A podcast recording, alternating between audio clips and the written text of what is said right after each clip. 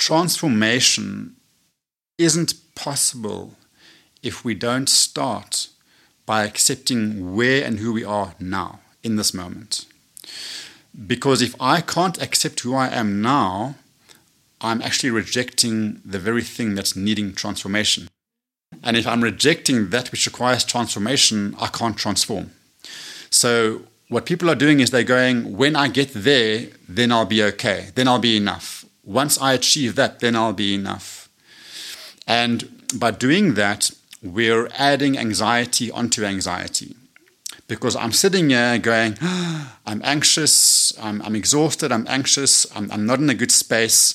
So when I get somewhere else, then I'll be okay. So I'm now becoming anxious about my anxiety. I'm judging my current state, and those judgments are doing nothing but compounding the problem. In the moments, we're always safe.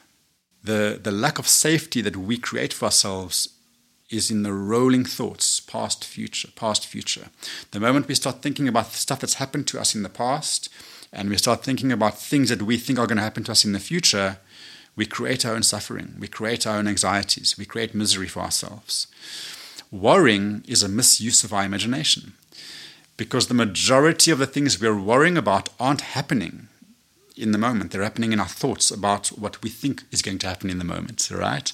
So when I'm in the moment and I train myself, I practice just being in the moment and allowing my current feeling state to just be as it is, and I feel my emotions all the way through, I start to clear those suppressed emotions that are keeping me stuck in my life.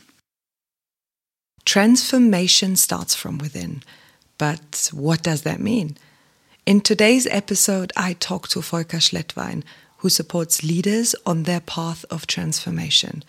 To do this, he uses the power of breath to do the inner work, let emotions flow, and find one's own authentic leadership style.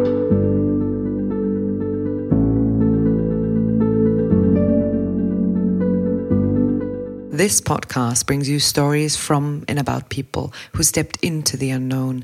Stories about fear, uncertainty, the illusion of security, or I don't know. Let's see what it will be about.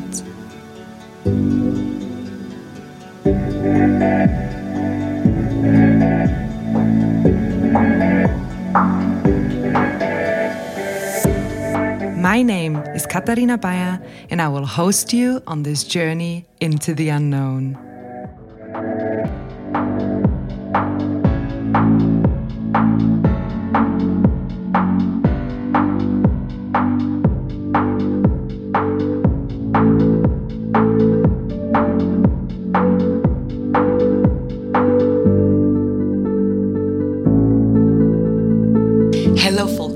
Thank you so much that you join me today to speak about uh, transformation in leadership.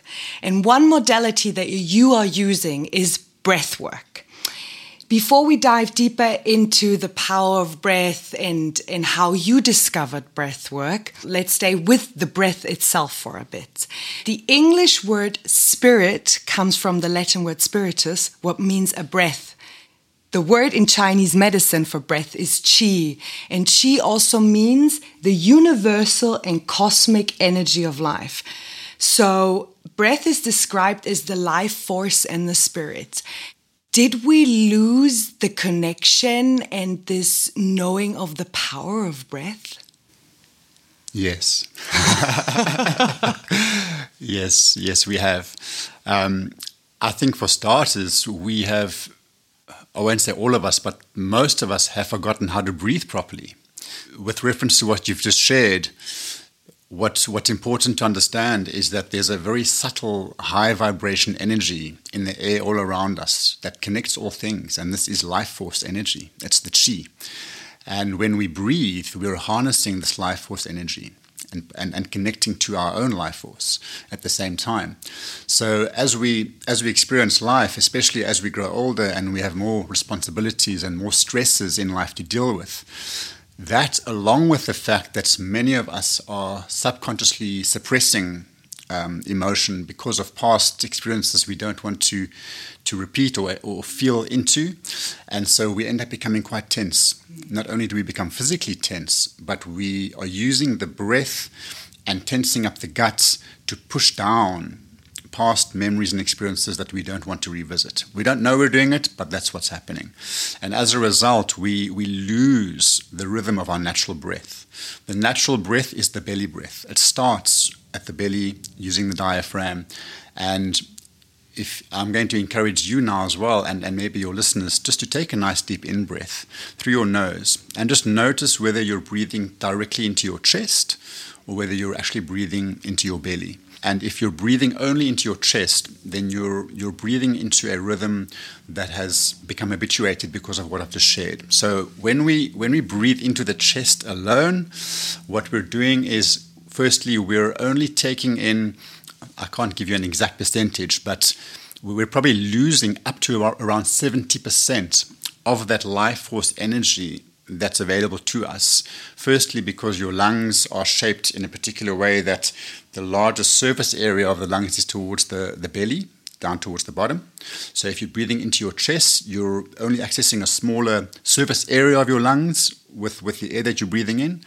And, and secondly, when you breathe into your chest, you're stimulating your sympathetic nervous system, which keeps you stressed. It keeps you tense. It keeps you on high alert. And that prevents you from finding your optimized flow state, both in terms of your physical health and just functioning optimally through your, through your typical day. Um, so, yes, we've forgotten how to breathe properly, and we're not typically connected into the energy world as well. You know, it's quite a big topic because the breath also serves as a bridge between the physical world and the energy world. The breath is one of those things that we do unconsciously and consciously. You know, if you if you stop thinking about your breath, it just continues to breathe itself. But you can also bring awareness to your breath and change your rhythm consciously. So it's one of those incredible um, rhythms of life that that is so symbolic. You know, it also represents the rhythm of life and death. How we breathe is directly related to how we experience life. To give you a simple example, if you struggle to breathe in deeply we question are you open to receiving from life? If you struggle with your out breath, what does that mean about how you how you relate in terms of giving to life? Um, if you're not breathing properly, are you living properly? Mm-hmm. You know, so those are the kinds of questions we ask just by looking at your breathing rhythm. Mm-hmm. It's interesting you said we because we touched a really big topic. One is repressing emotions through breath, then finding out about our breathing patterns.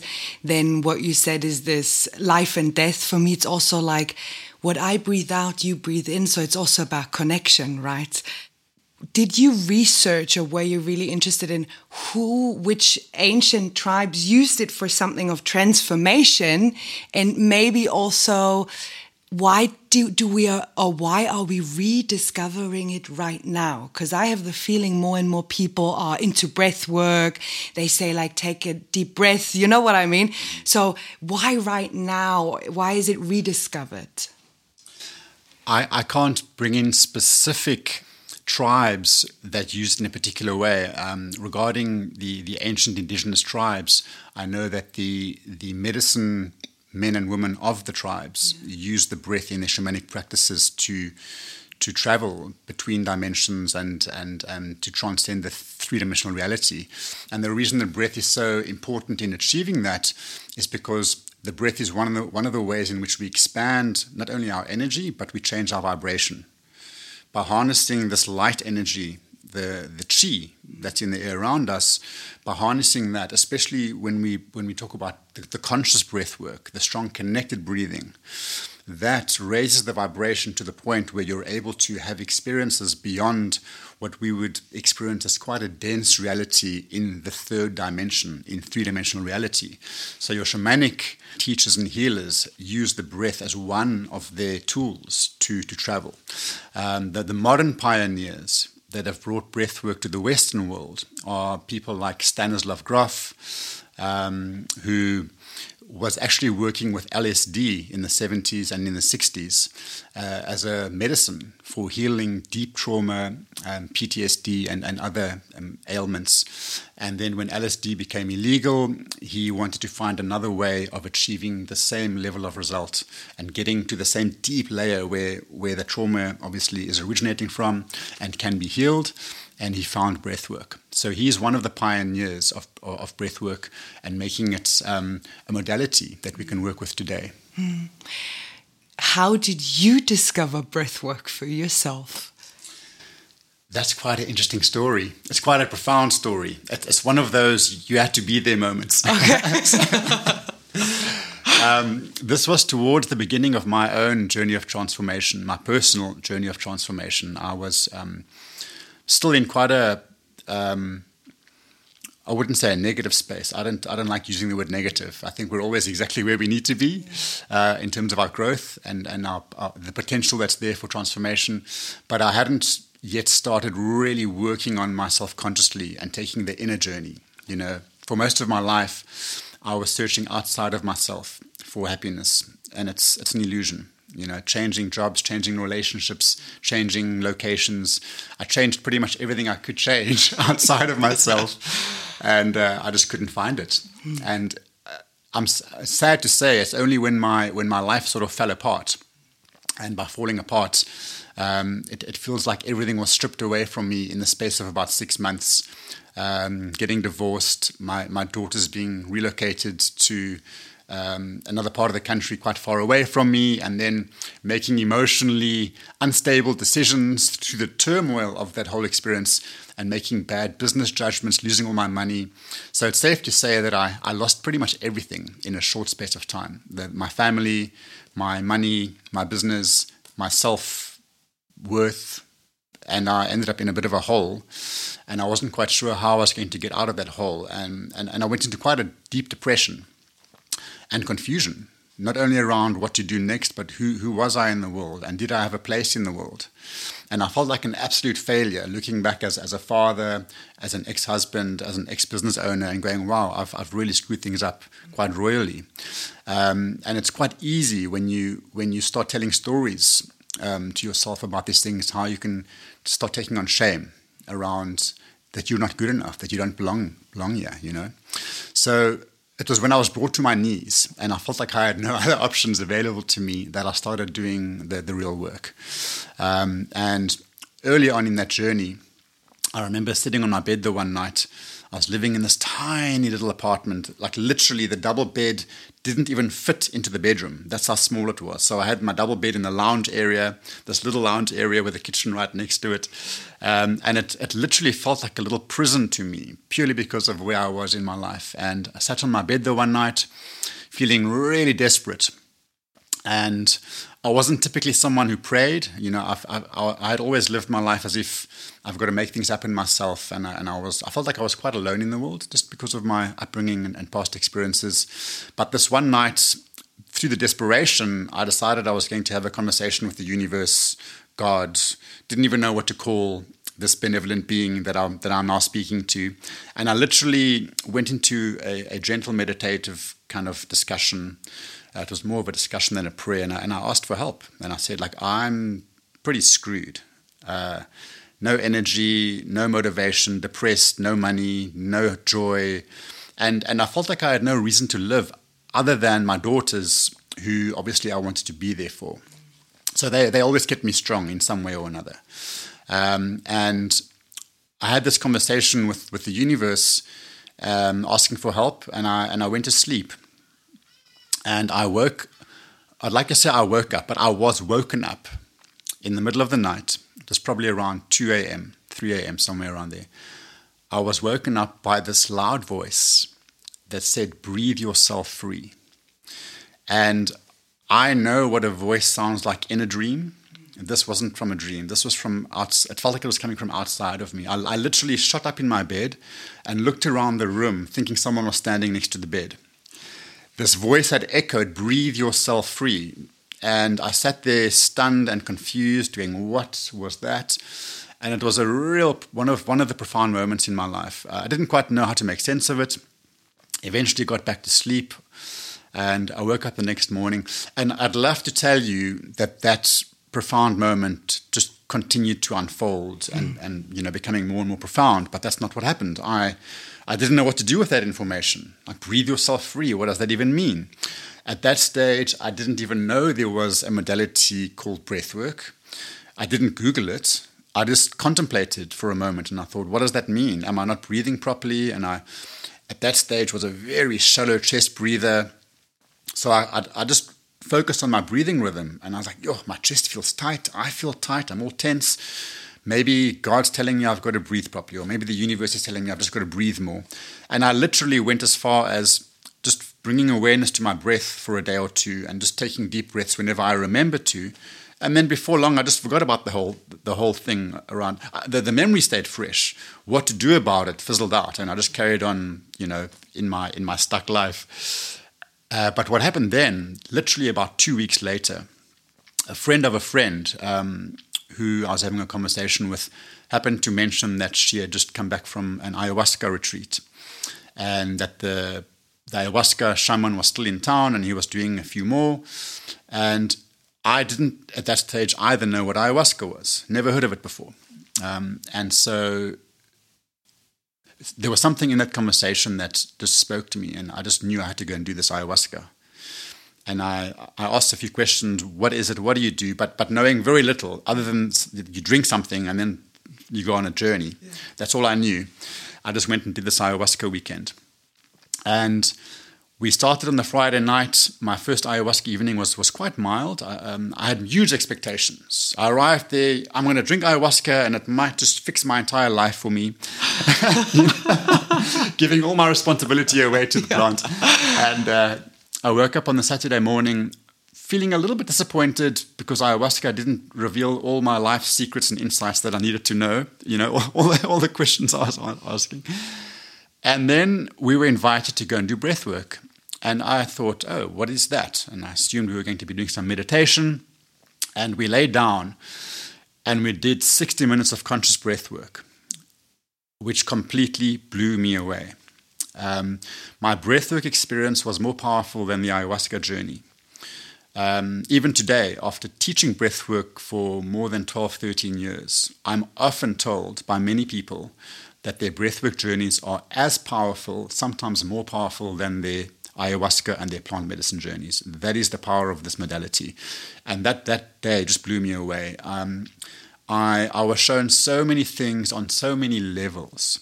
My mother, who, who had passed on uh, quite a few years earlier, came and spoke to me. I, I felt a sense of relief from my depression and anxiety that had gripped me, which, which I couldn't explain. I, from this expanded state, I was able to look back at the challenges that I was experiencing, realizing I'm doing it all to myself. Nothing's happening to me. I'm just stuck in a particular mindset. And, and realizing that I'm, I'm creating my own prison. My, my flat, my little tiny flat, wasn't the prison. My mind was the prison. I was creating my own prison with my limited thinking. But my, my vibration was so low, the energy was so low that I didn't know how to get out of it. And one breathwork session liberated me from all of that. Um, it doesn't keep you liberated, it gives you an experience that you can then harness and continue working with. But just like ayahuasca wasn't going to fix my whole life in one journey, breathwork won't fix your whole life in one breathwork session, but it gives you the insight that you need at that moment to make big shifts if you're willing to do the work.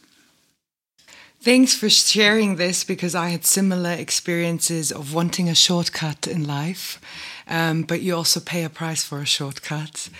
And what really resonated with me because I was part of one of your breathwork sessions is that whenever I do breath work, I have the feeling that my body feels free in that moment to do whatever it wants to do. It can shiver, it can shake, it can cry, or it does movements where I know I'm not doing the movement.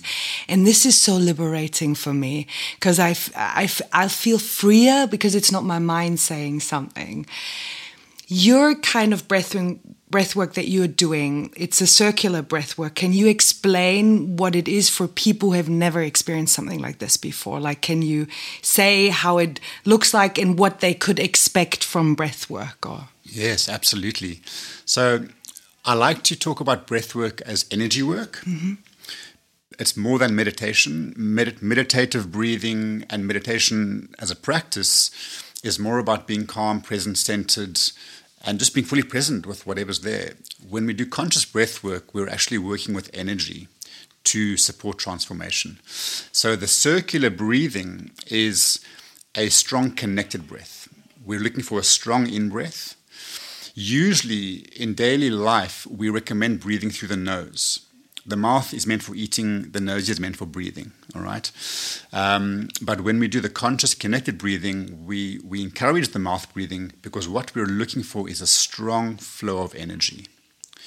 If you imagine opening a tap from a hose pipe and that constant flow of water streaming out, now, if you were to open and close the tap, obviously it's a, it's a weaker flow, you know. So we, we, we're not looking for a, a deep breath, we're looking for a connected breath. And that constant rhythm in, out, in, out, in breath, straight into the out breath, straight into the in breath. It takes the, the life force energy, pulls it into the body through a constant flow and a constant rhythm.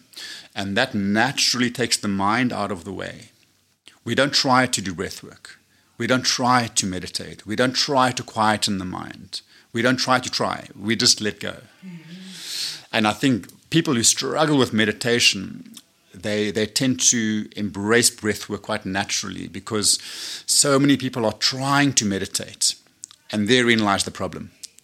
The moment you're trying to do anything, you're stuck in your mind because only the mind tries. Our being just is.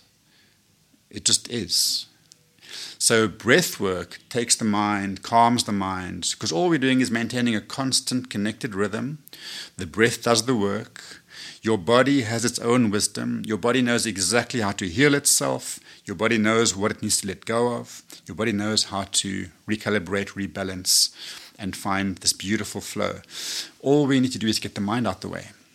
So, with conscious breath work, strong connected rhythm, we're harnessing this flow of, of healing energy. It's a high vibration healing energy that then supports the body on all levels. And this is the other reason why breath work is becoming so incredibly popular um, today in, in, in the world we're living in, with a lot of stress, a lot of uncertainty, a lot of unknown, because it supports you at all levels of your being. So, it supports the physical body, it supports our, our, our mental um, imbalances and, and dis-ease and the emotional. And as I alluded to earlier, as I mentioned earlier, it expands the vibration within our being in a way that allows us to look at things that we're stuck with in our lives, problems we're experiencing that we don't have answers to, and, and we start to see things very differently.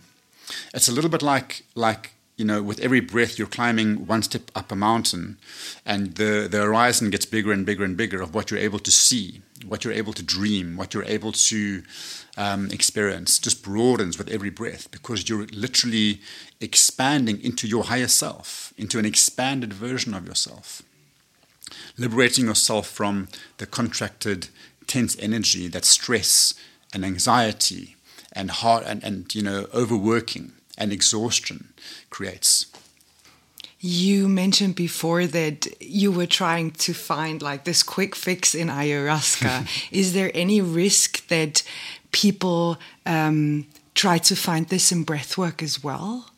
Yes, absolutely. And, and I think that that risk applies to many things, even just attending a workshop, even reading a self help book. Yeah.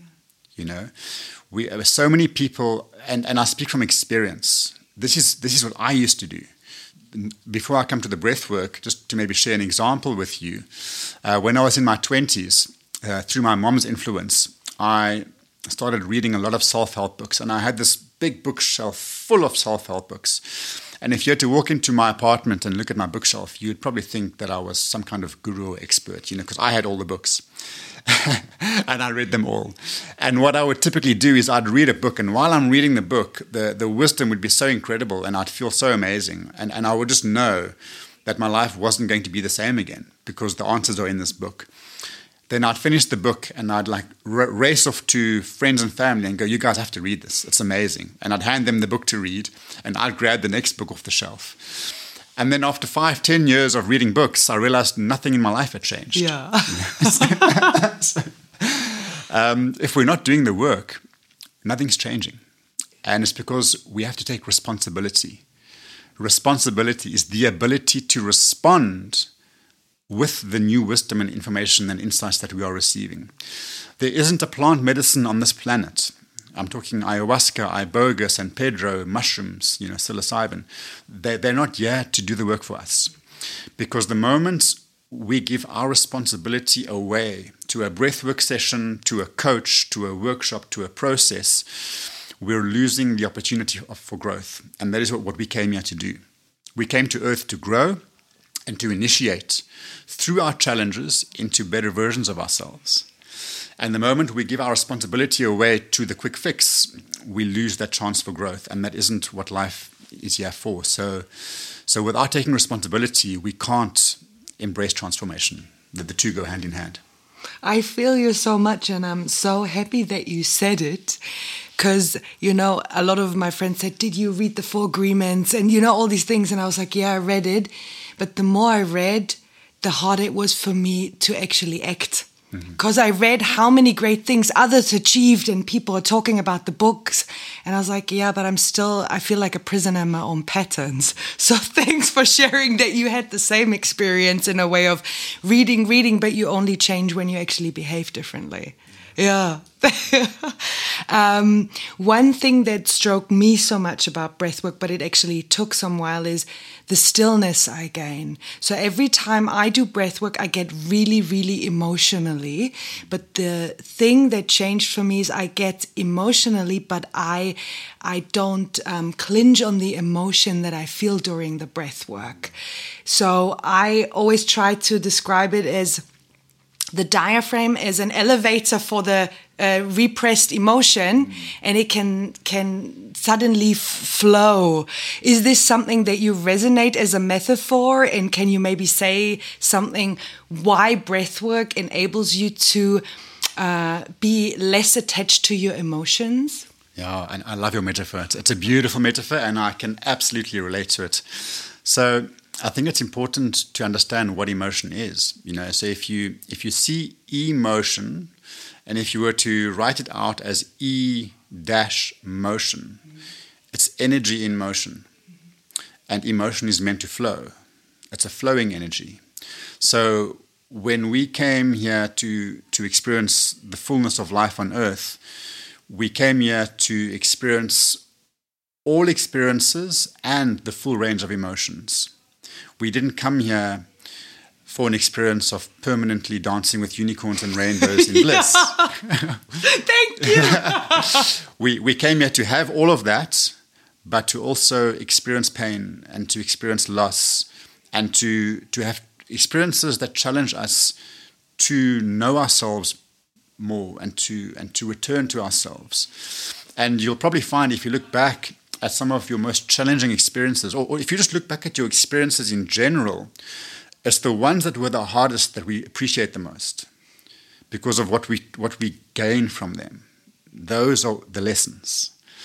And so coming back to emotion, we because of the conditioning that we have experienced through society and and and um, you know new age rules, um, we have lost the willingness to feel our feelings through all the way, certain feelings. So, what I, what I mean by that is emotion is meant to flow, and I am meant to feel my emotions fully, all of them. If I experience a, a significant loss that is very painful, or if I experience a trauma at a particular stage in my life, what I'm meant to be doing in order to recalibrate naturally is I'm meant to fully have the experience, or, or, the experience might happen to me. It might not be a chosen experience, but the emotion of that experience I am meant to feel all the way through and to be in it and to feel the pain and to feel the grief. And if you look at your indigenous cultures, they've retained that ability. For example, in South Africa, our, our Xhosa um, culture, when they mourn the loss of a loved one, they, they wail they scream and they wail and they, they fall on the floor and they and they, they really just allow themselves to express vocally and through their emotions the, the pain of that loss so that the emotion can continue to flow. And what has happened in the Western world is many of us have been conditioned to avoid our feelings. Men in particular have been conditioned to believe that, um, you know, boys don't cry, uh, boys mustn't show emotion, we must be tough, boys must be tough. And we're, we're trying to be tough at the expense of being strong. Because you cannot be strong if you're suppressing emotion and I'll speak to that in a moment, right? So when I when I feel my emotions fully, I'm allowing that emotion, which is vibrating at a very particular frequency, I'm allowing that to flow through me, and then I can return to my natural energetic flow state.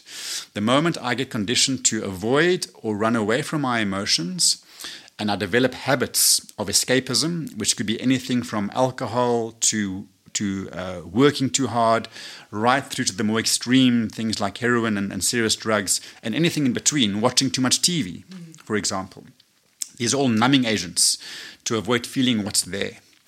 And when I suppress my emotions, when I choose not to feel them, what I'm actually doing is I'm taking energy that's meant to flow through me and I'm locking it into my body as a low vibration energy because energies are all, these emotions are all carrying frequencies. Shame is a very heavy, low vibrational energy. Anger, grief, jealousy, these are all states of being that are low vibrational. It doesn't mean we're not meant to feel them, we are meant to feel them, but we're meant to feel them all the way through so that they can move through us. When I lock it into my body, unintentionally by running away from it, it's a bit like getting blocks of ice in my flowing water block after block after block. And after 20, 30 years of doing that, I become more ice than water. In fact, not I, I lose connection to the I, to who I truly am, um, because I've lost connection to to my body. I've lost connection to my essence, and that creates confusion. It creates anxiety. It creates depression, exhaustion, and everything else in between. It also leads to the majority of physical disease that we now experience in the world. Um, people like uh, Dr. Gabor Mate and many others have done amazing research, and their research is strongly suggesting that the majority of illness is caused by an imbalance in the energy body because we're suppressing our traumas and our emotions. There always are going to be exceptions to the to that with genetic transfer, etc., etc. I'm, I'm not for a moment discounting that, but the majority of illnesses that we can't account for are because we've chosen at some age or stage to stop feeling our feelings.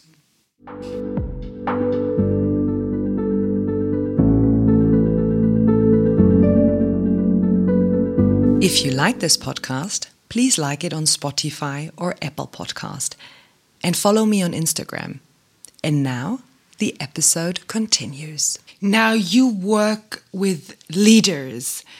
When you tell um, managers at a certain level, you know, you have to just allow your emotion to feel it the whole way through and let it flow. How do they usually react when you say it to them? Because I come from a culture where it's very professional to keep calm. I think maybe before I even answer that, yeah. I'm going to come back just to to maybe speak into how the breath work is supporting the emotions and what you spoke about the diaphragm being the elevator. Yeah. Um, I just wanted to, to, to maybe give another um, another way of explaining exactly what is happening with our emotions when we do breath work and, and how it links into the breath work. I want you to imagine for a moment if you were to have a, a dirty coffee cup. Mm what I mean by that is a, a, coffee cup that you've just emptied with your morning breakfast, and you've got all the coffee marks on the inside of the cup that, the, that, that have been left behind. Imagine that to be your suppressed emotions. It's stuck energy that you've locked into your body. As you start to do conscious breath work, you're harnessing this high vibrational energy into your body, and it starts to flow all the way through. And this energy that we're breathing in goes very, very deep. It, it actually has the ability to even impact the cells in your body. That is the equivalent of taking that coffee cup and pouring crystal clear spring water mm. into the cup. And what happens is the water goes in, it starts to swish around the cup, swirl around the cup, and eventually it loosens the stains off the inside of the cup. And then you've got this dirty coffee water that's now starting to fill up the cup. Eventually that starts spilling over the edges. And if you were to keep pouring the water, after a long enough period of time, there'll be nothing but clear spring water in that cup. So what's happening is through the breath work, we're harnessing the strong connected breath. It goes in, and it's a very high vibrational energy. So the high vibrational energy starts to to move around the the stuck energy, which is low vibrational, and it starts to blend and merge and soften and and loosen. And then this deep energy that we've been suppressing, which we're often not even aware of, starts to surface which is why many people at some stage of their breathwork experience they start to feel emotional. They can't understand they can't explain why. They don't necessarily have a story associated to it. They just start to feel emotional and the tears start flowing. Maybe anger arrives and they want to shake something out. That is the natural release of suppressed emotion that the breathwork supports because we're bringing in a high vibration energy.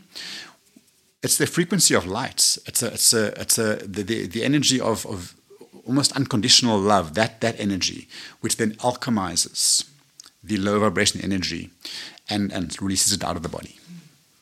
So, coming back to my question yes. with the leaders. Let me answer it this way.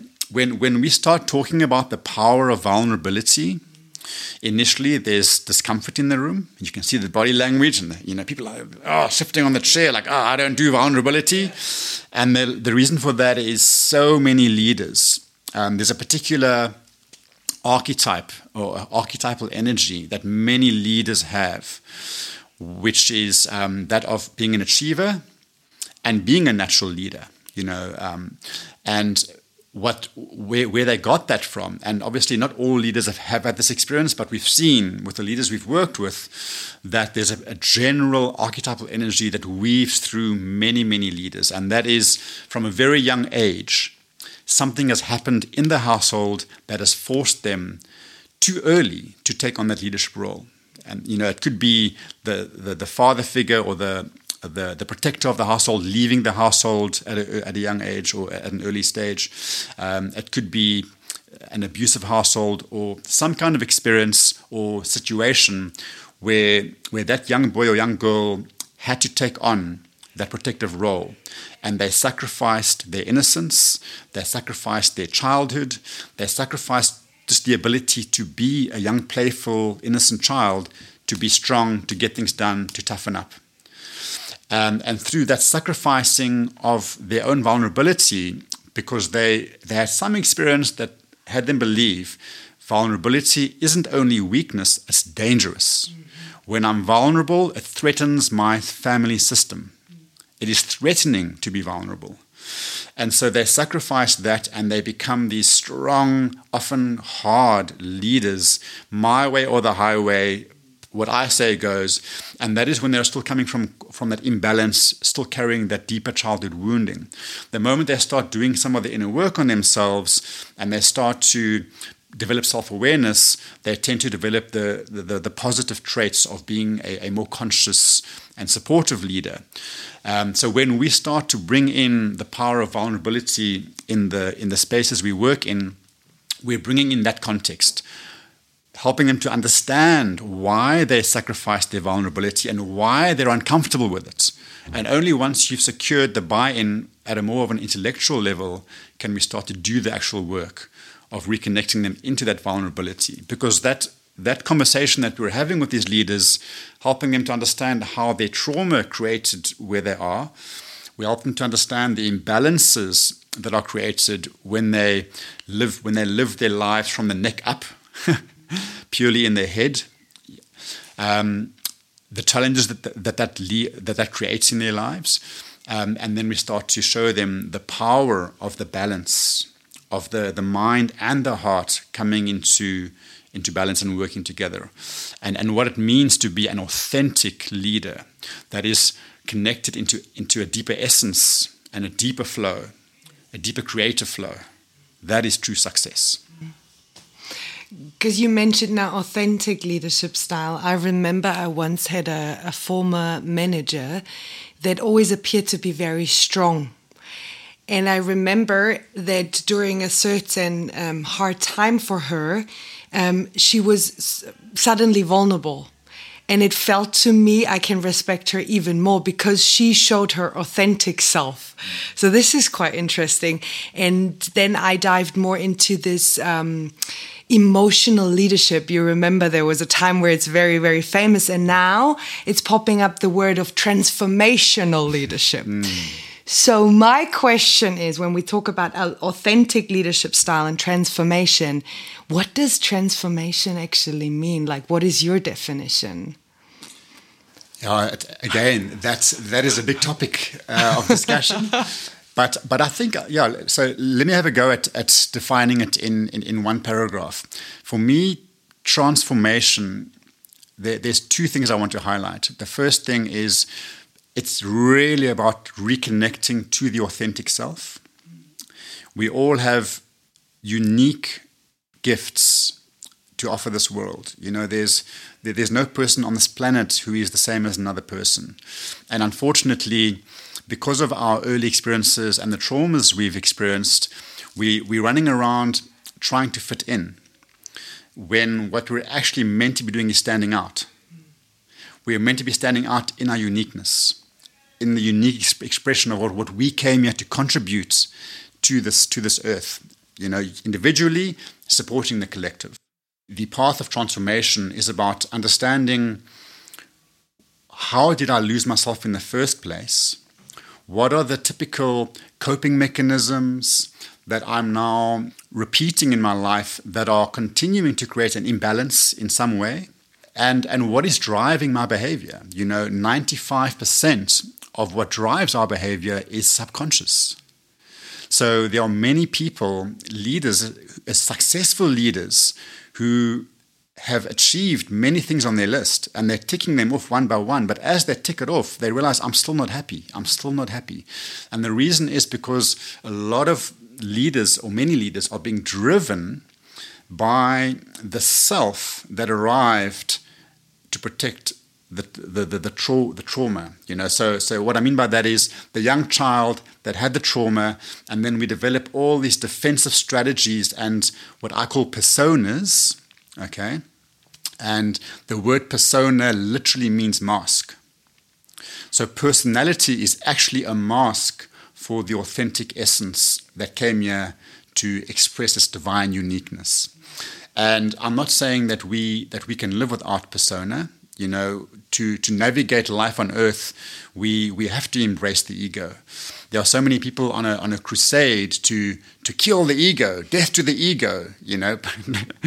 that, is, that is nonsense. We, we have to love every part of ourselves, including our ego, so that we can, you know, keep up our appearances in terms of being accepted by the world and, uh, and, and, and so I can express my unique gifts um, in a way that can be received by others. And so I can meet others where they're at. So, absolutely, I, I rely on my personas in certain situations, but not at the expense of my authenticity. And so, what many, what has happened to many people and many leaders is they've gotten so stuck in the mask, living the mask, and living the persona that it's created a separation to their natural flow state, their natural gifts, the, the, the, the deeper sense of peace um, and, and imbalances. There are so many leaders, they, they don't want to admit it, but I can share this with you very openly because we, we're doing the deep work with leaders. They're all anxious.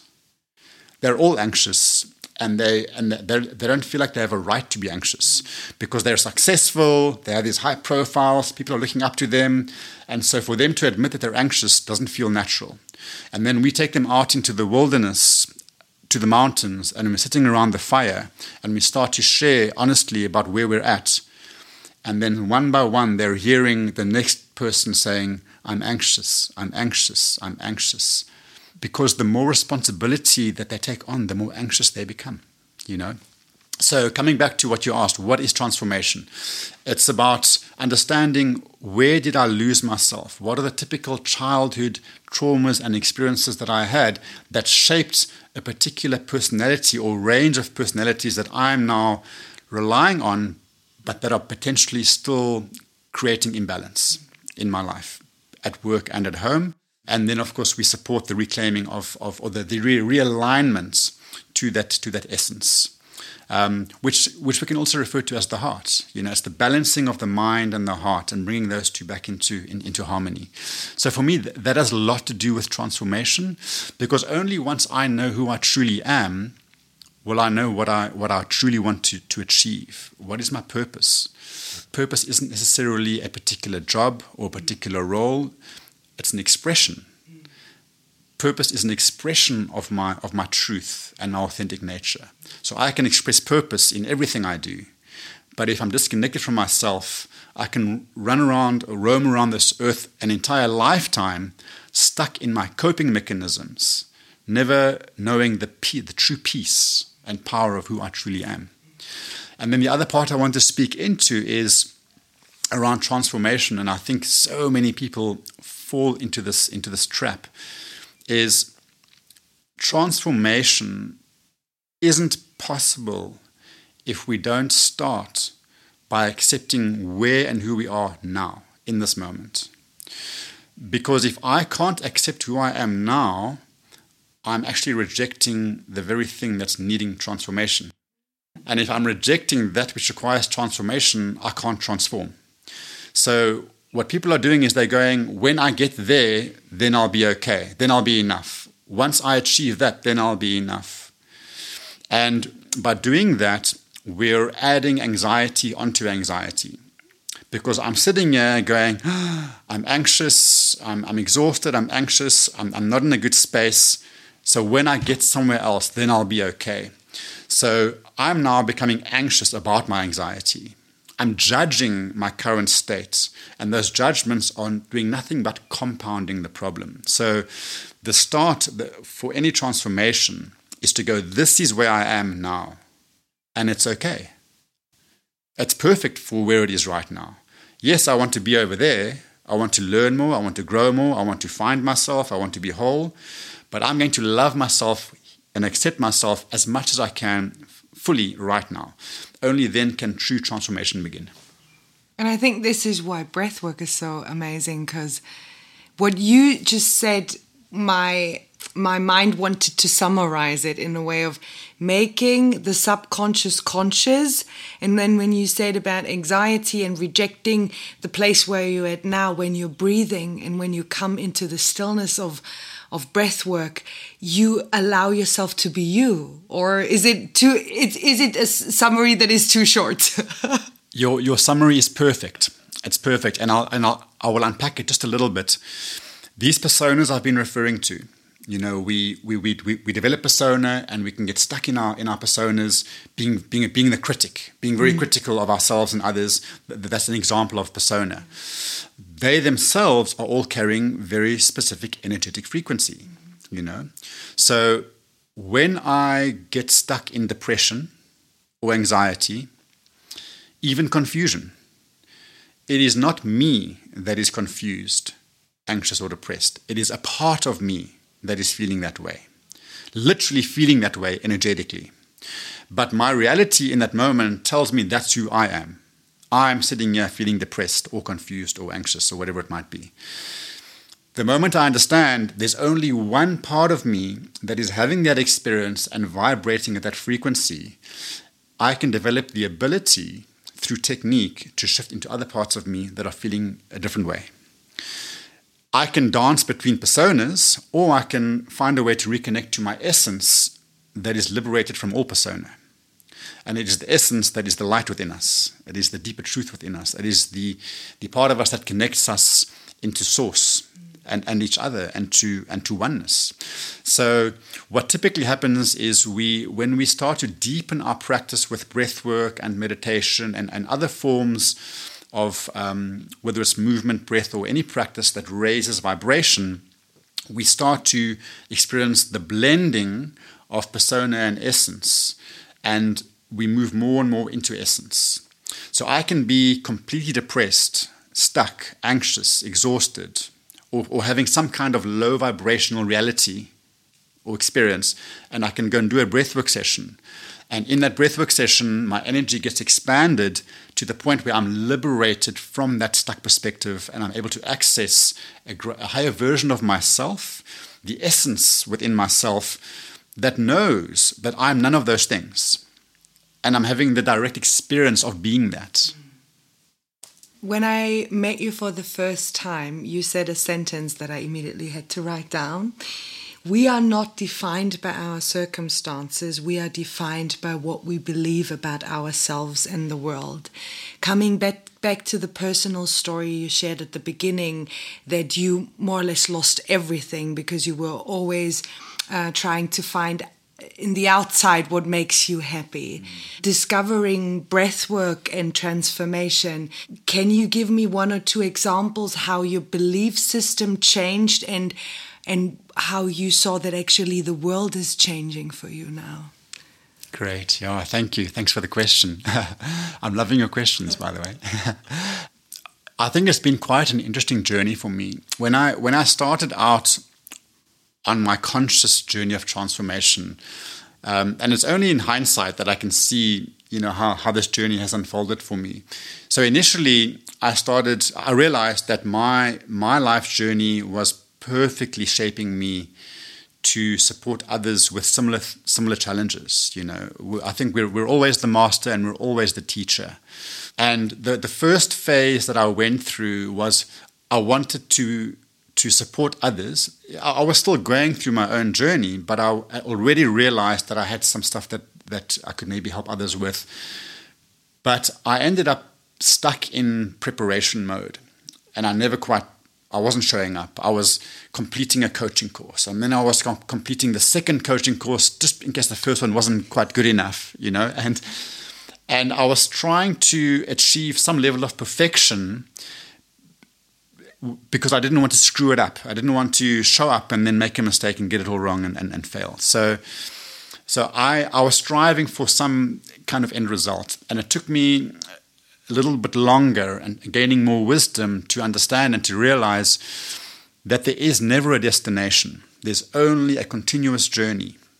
And wherever I am on my journey, it doesn't matter how early on on this path of transformation I might be, wherever I am on my journey, there's someone behind me who hasn't who doesn't quite know as much as what I've learned, and there's someone ahead of me who knows just a little bit more. So I'm always in the position to teach, and I'm always in the position to learn. I'm not striving for some perfect end result somewhere. So I had to, I had to learn that for myself firstly, and then then I found myself going, okay, cool. So I must show up, right? And then I would prepare a workshop, and I would show up. But I was showing up in, in a way where I was following my script and making sure I was repeating every word perfectly so that I didn't forget anything and coming very much from the head, you know? So that was another phase of transformation for me personally, is realizing you cannot teach from a textbook. You know, teaching from a textbook is what I said earlier, it's trying to fit in and not standing out.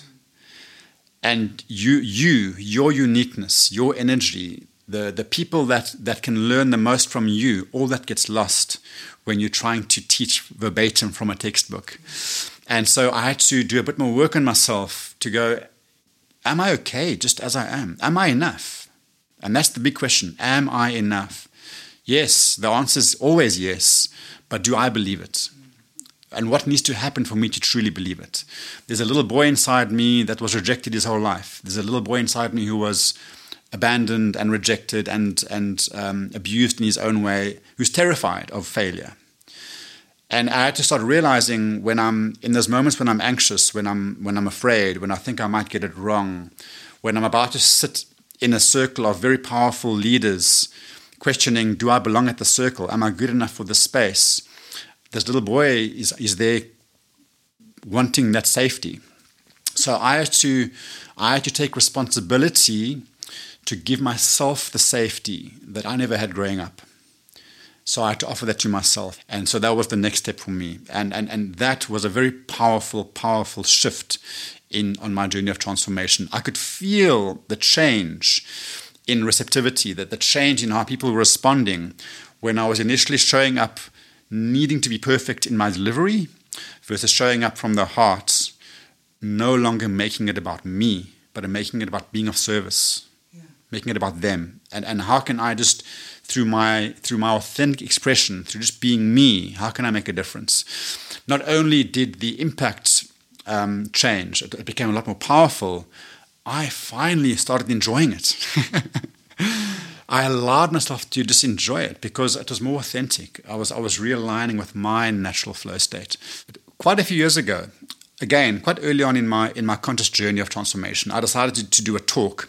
Um, I was taking part in some online seminar and I was doing a talk for quite a big audience, and I was shitting myself.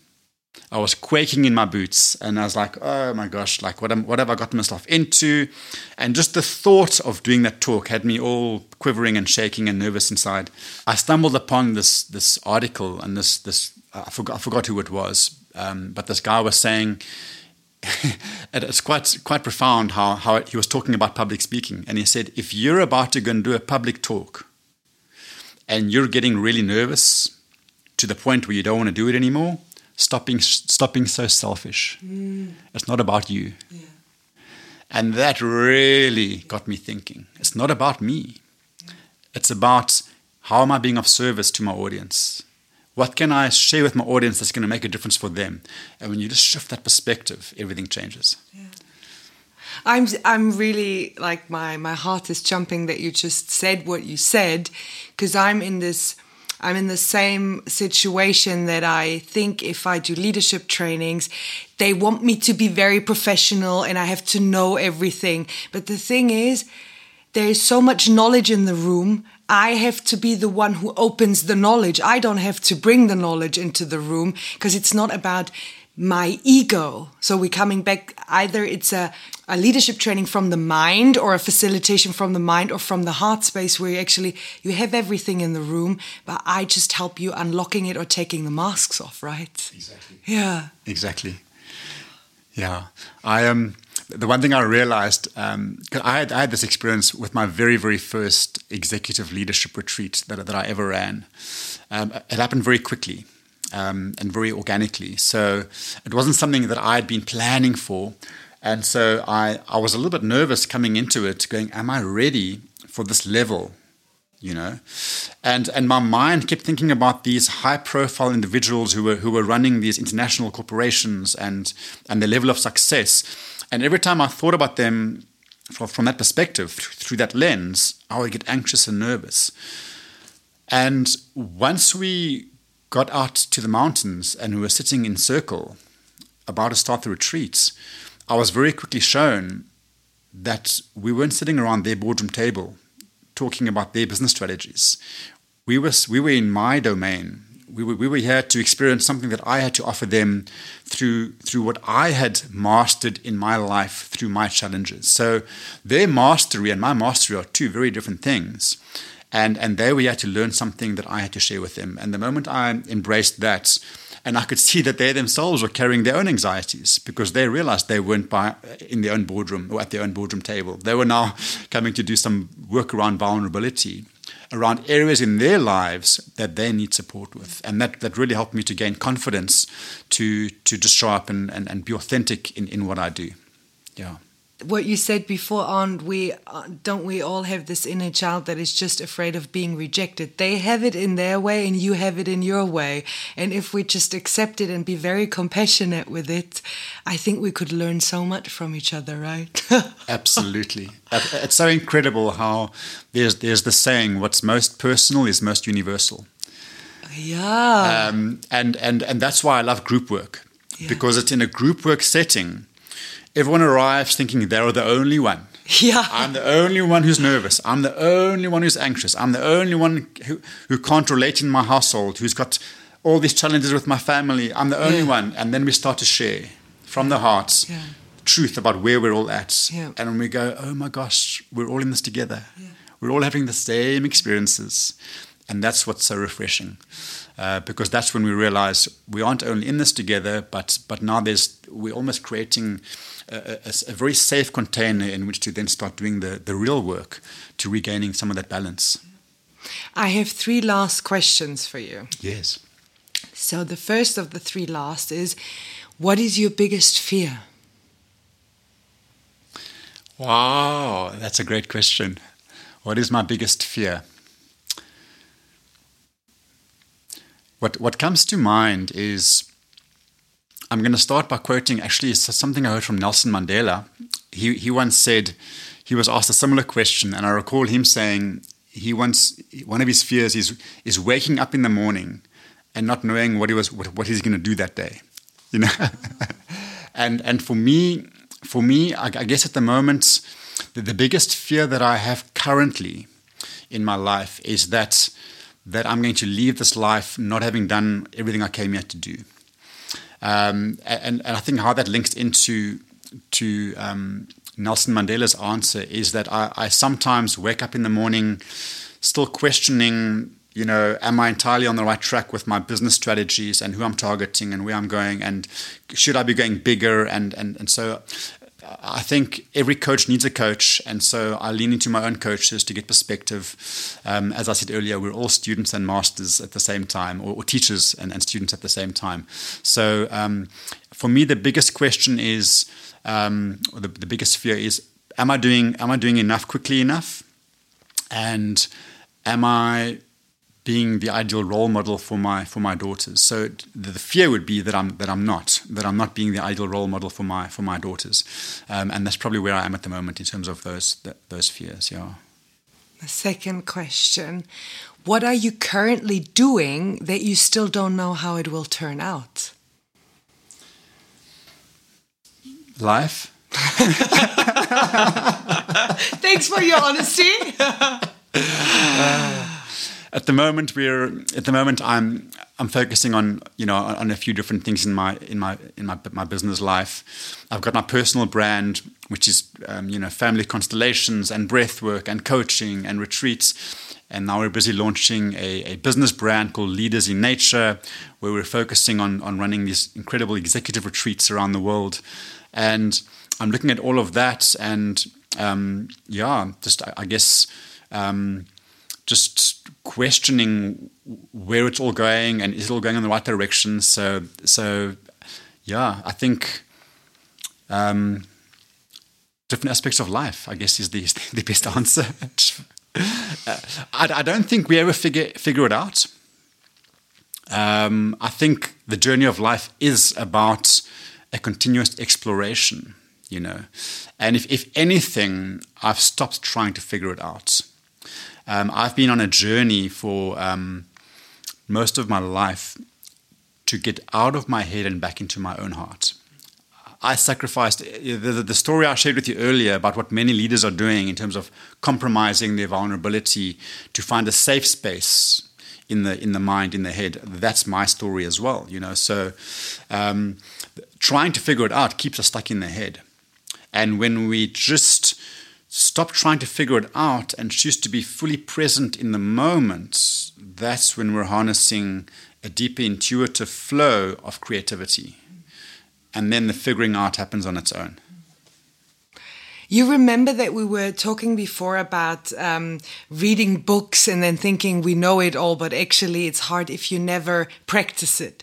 So the last thing is not really a question, but I ask you that you give one thing like a task to the audience out of our of our talk that they now can do to take one of these little things to life and actually practice it not just listening. It's like reading another hour of a book. Mm-hmm. But what can they do to actually to actually bring something into life what we talked about?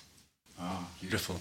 I, I might offer more than just one thing yes. but, I, but I'm, I'm going to keep it simple right I think the most important thing is daily practice. You know, we, we spoke earlier about going for one breathwork session, one ayahuasca, one self help book, or having one experience and then wishing our lives would change, you know, and, and, and not necessarily taking responsibility.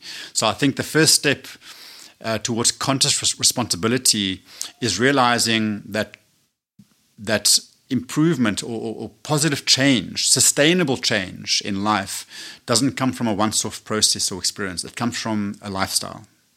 And so I'd like to encourage your listeners to start a daily practice and ideally a daily morning practice. Um, don't underestimate the power of this because how you spend your entire day is determined by the quality of the energy with which you're carrying through that day the quality of your energy determines the quality of how you feel and what you think and what you do.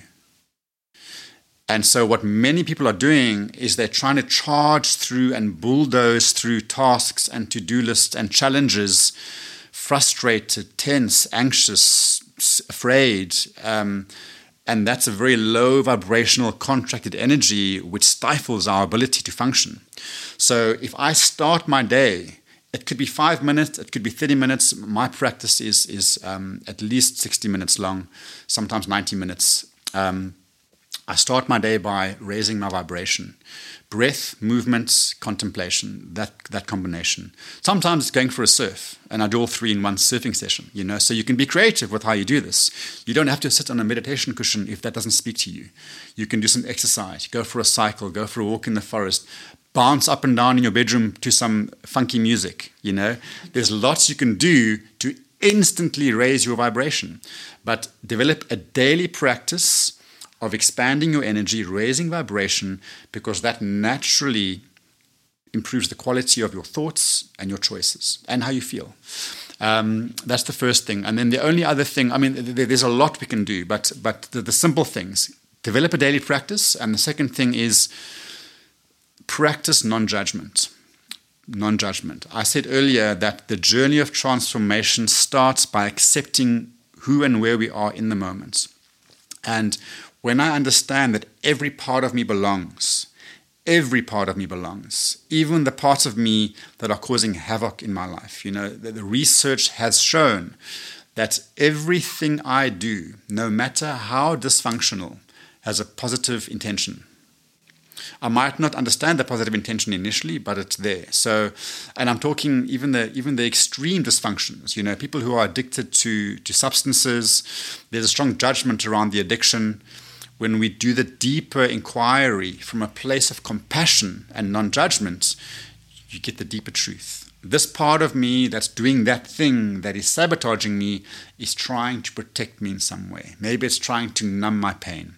And the reason I'm expanding by, by mentioning that is because when I understand that, then I can soften my judgments and go, this thing that I'm feeling right now, I'm not going to judge it. I'm just going to allow it. And I'm going to allow myself to feel my feelings.